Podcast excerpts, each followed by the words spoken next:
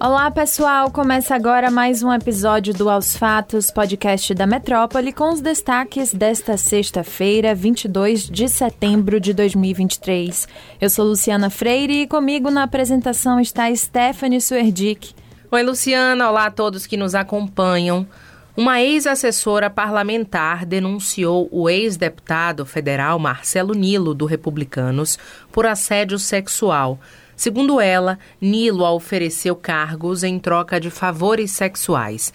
A denúncia foi divulgada pelo jornalista Ramon Marjoli no Jornal da Cidade da Rádio Metrópole na última quinta. De acordo com a suposta vítima, que preferiu não se identificar, Nilo a abordou de forma abrupta. Ela ainda complementa que o ex-deputado federal, que na época era presidente da Assembleia Legislativa da Bahia, assegurou pelo braço e declarou ter tesão por ela. A mulher também afirmou que o senador Jacques Wagner, do PT, que era governador da Bahia na ocasião, presenciou o caso. A ex-assessora relatou ainda que, em meio ao choque, sua reação foi se desvencilhar do aperto de Nilo e bateu nele. Como é que eu ia formular uma queixa contra o homem mais poderoso da Assembleia que estava com todo o gás aqui? E ele não faz isso só comigo, não. Faz isso com outras mulheres também. Da maneira como ele chega nas mulheres, isso é coisa de estu... que a gente não quer e ele continua insistindo. Isso aí, depois do não, é Fiquei com medo dele, eu tenho medo dele. Até hoje eu tenho medo dele. Eu não sei qual é a reação que ele vai ter quando descobrir quem foi que denunciou ele. Se ele faz isso comigo, na luz do dia, com todo mundo olhando, imagina que ele não é capaz de fazer com ódio de mim. Vou brigar com um homem desse sozinha? O ex-deputado federal Marcelo Nilo voltou a negar a acusação de que tem assediado sexualmente a ex-assessora parlamentar e afirmou que vai processar o jornalista Ramon Marjoli, editor do Informe Baiano. Ao Metro 1, Nilo reiterou que o escândalo sexual foi montado pelo deputado federal Félix Mendonça Júnior, do PDT, e pelo jornalista para retirá-lo da chapa de ACM Neto, do União Brasil, na eleição do ano passado. Na época, Nilo era cotado para ser candidato a vice-governador da Bahia.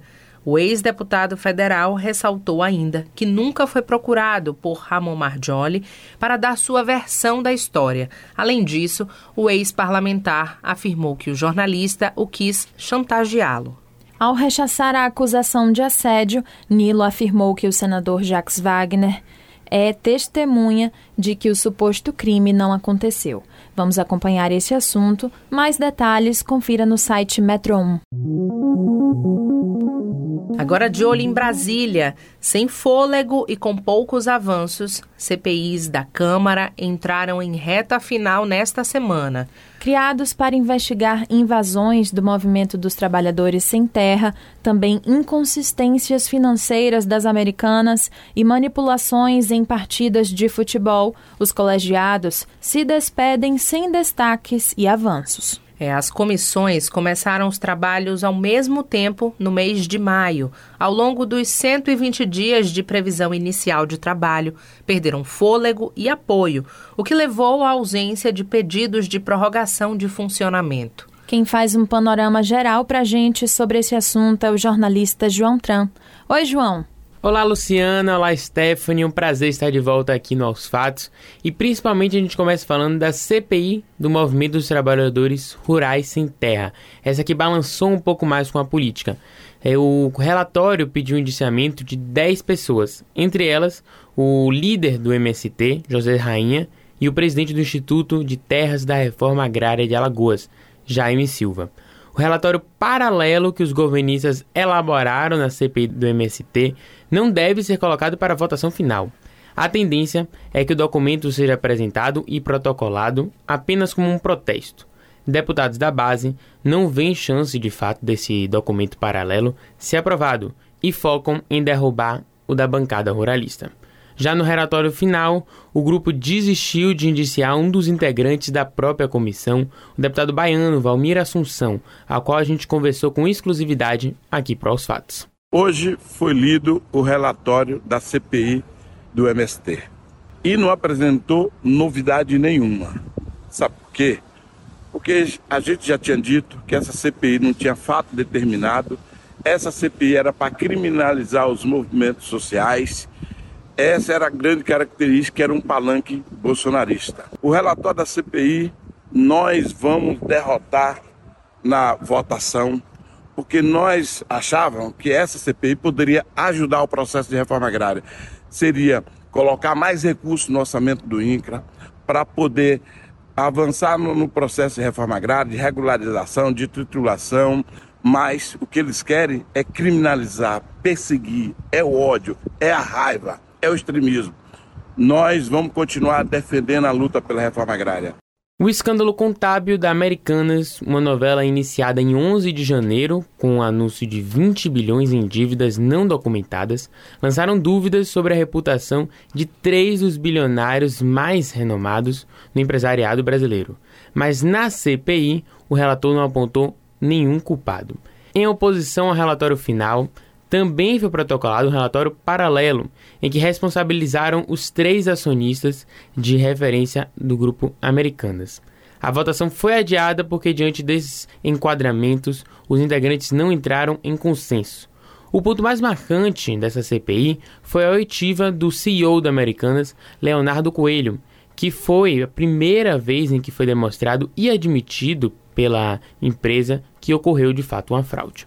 O risco sacado especificamente, ele é negado pela antiga diretoria das Americanas, com o único propósito de que, se ele fosse confirmado, essa informação estaria no balanço.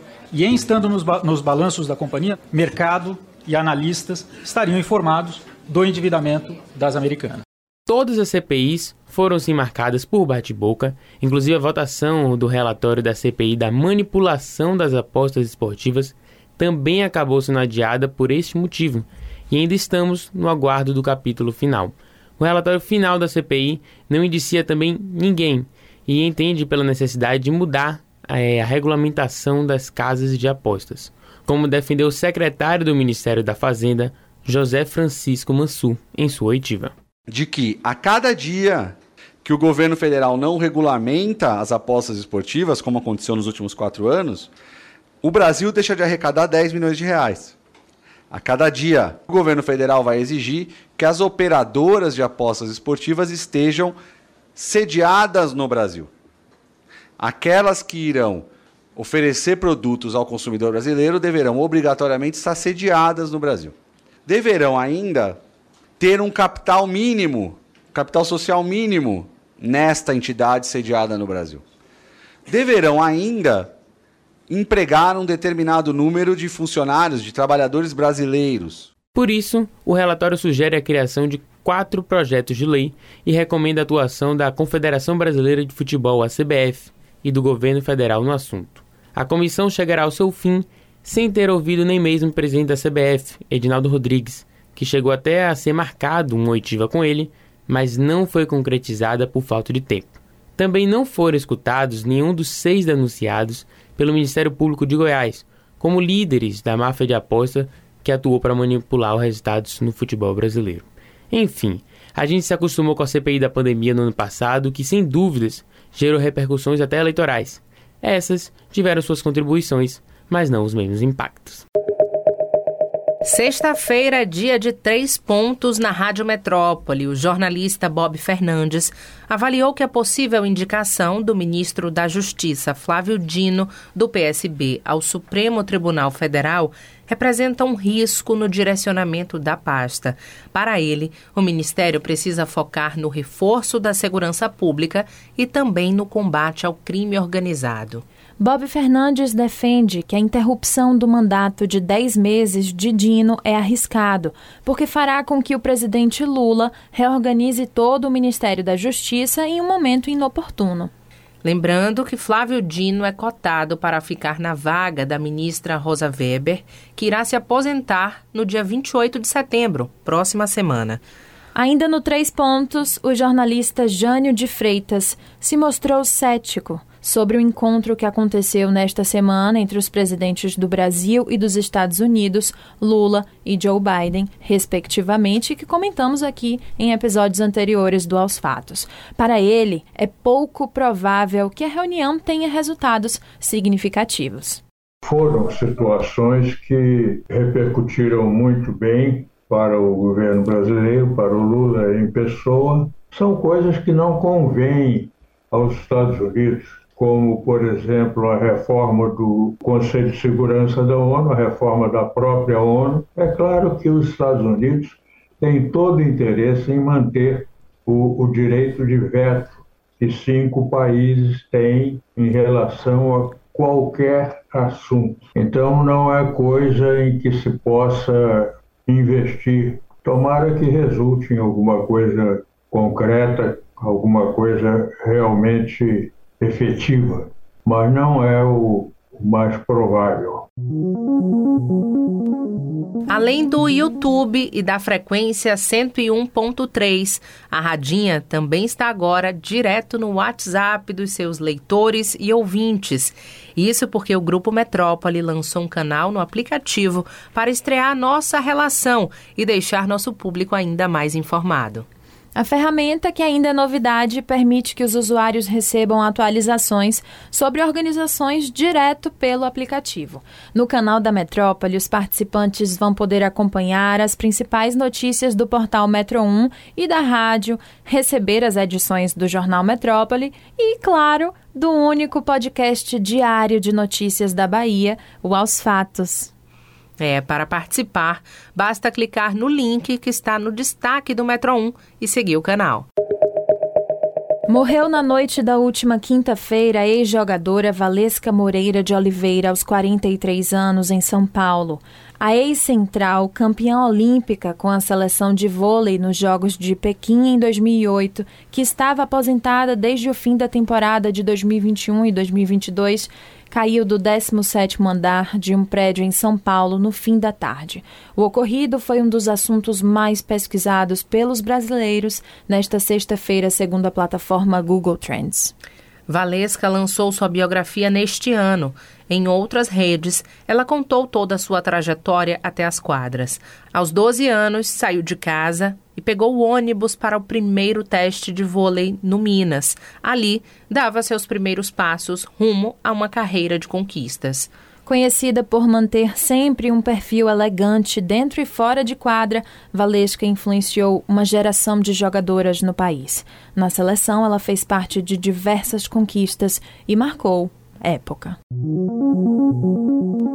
E é isso, pessoal. Aos fatos de hoje fica por aqui. Confira essas e outras notícias no metro1.com.br. Nos acompanhe nas redes sociais, arroba grupo.metrópole no Instagram, no TikTok, no Threads e arroba metrópole no Twitter.